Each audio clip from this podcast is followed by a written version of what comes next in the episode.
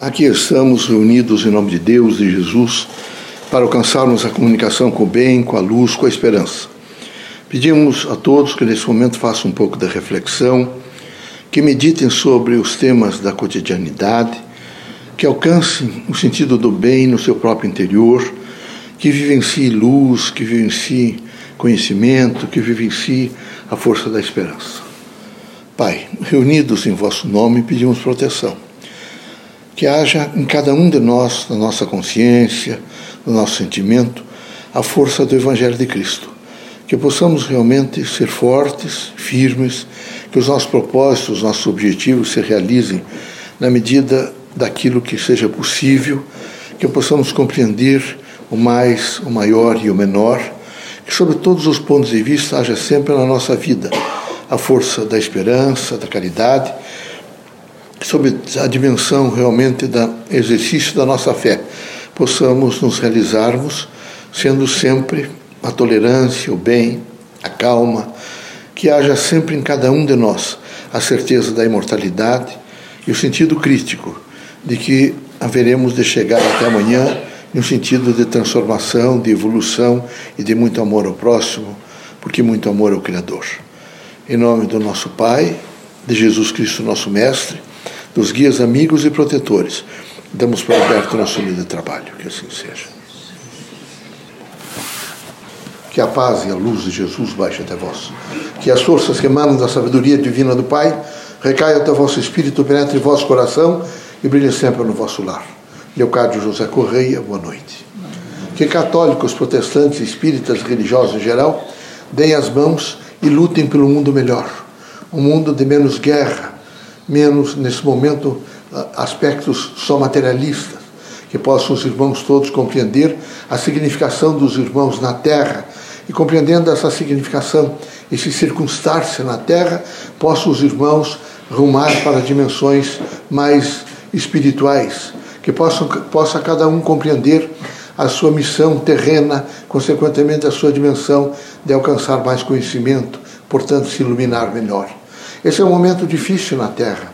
Drogas, dependência química em todas as cidades do mundo, angústia, sofrimento, misérias, fome, enfim, há realmente uma negação da vida. É, é importante que os irmãos todos que dizem religiosos e que têm nesse momento a consciência de que há uma imortalidade comecem a trabalhar por um mundo melhor. Primeiro pelos sentimentos, pelos pensamentos, pelas palavras e pelas ações. É preciso muita coragem a coragem, por exemplo, para fazer mudanças.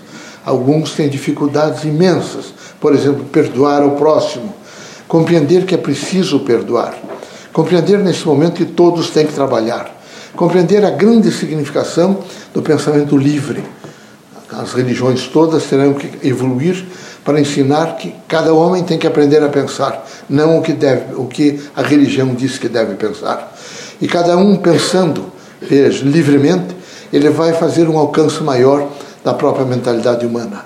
Nós queremos que os irmãos, nessa dimensão de pensar livremente e de viver com a força do Criador, possam todos os dias fazer uma reafirmação de fé. Que os irmãos não tenham fé, mas que sejam a fé em Deus. Quem é a fé em Deus nunca a perde. E era necessário que em todas as circunstâncias, momentos difíceis, momentos mais leves, momentos de alegria, os irmãos nunca abdicassem da fé. É preciso fortalecê-la todos os dias. É preciso corajosamente dizer: eu vivo a minha expressão legítima da fé no Criador. Eu respeito a vida, vejo os irmãos a poluição dos rios, dos mares, dos oceanos todos. Imagine os irmãos dos lugares, imagine, por exemplo, o que representa a poluição na vida humana. É triste verificar que o processo materialista fica muito grande, fica imponente e que as pessoas passam imediatamente a respeitá-lo pela força, não é? Impecável, uma dimensão que parece que nada está errado, que as máquinas todas estão certas, mas esqueceram do homem. E era preciso que os irmãos todos lembrassem que tem que priorizar sempre o ser humano. Seja onde estiver, é preciso priorizar o ser humano. Aquele homem mais modesto, que está dormindo embaixo da marquise, aquela criança de pés descalços, às vezes com o rosto sujo, ela é nossa irmã.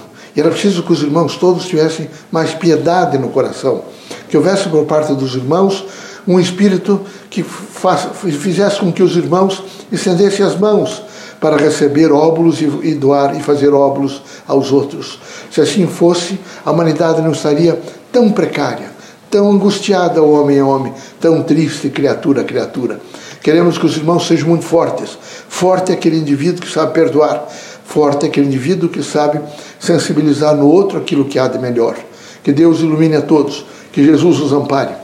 Permitido pelo Criador que saiam os irmãos desta casa, curado de todos os males, seja de ordem física, moral ou espiritual. Que a vossa casa seja um centro de recolhimento e um grande processo de meditação do Evangelho de Cristo. Deus os abençoe.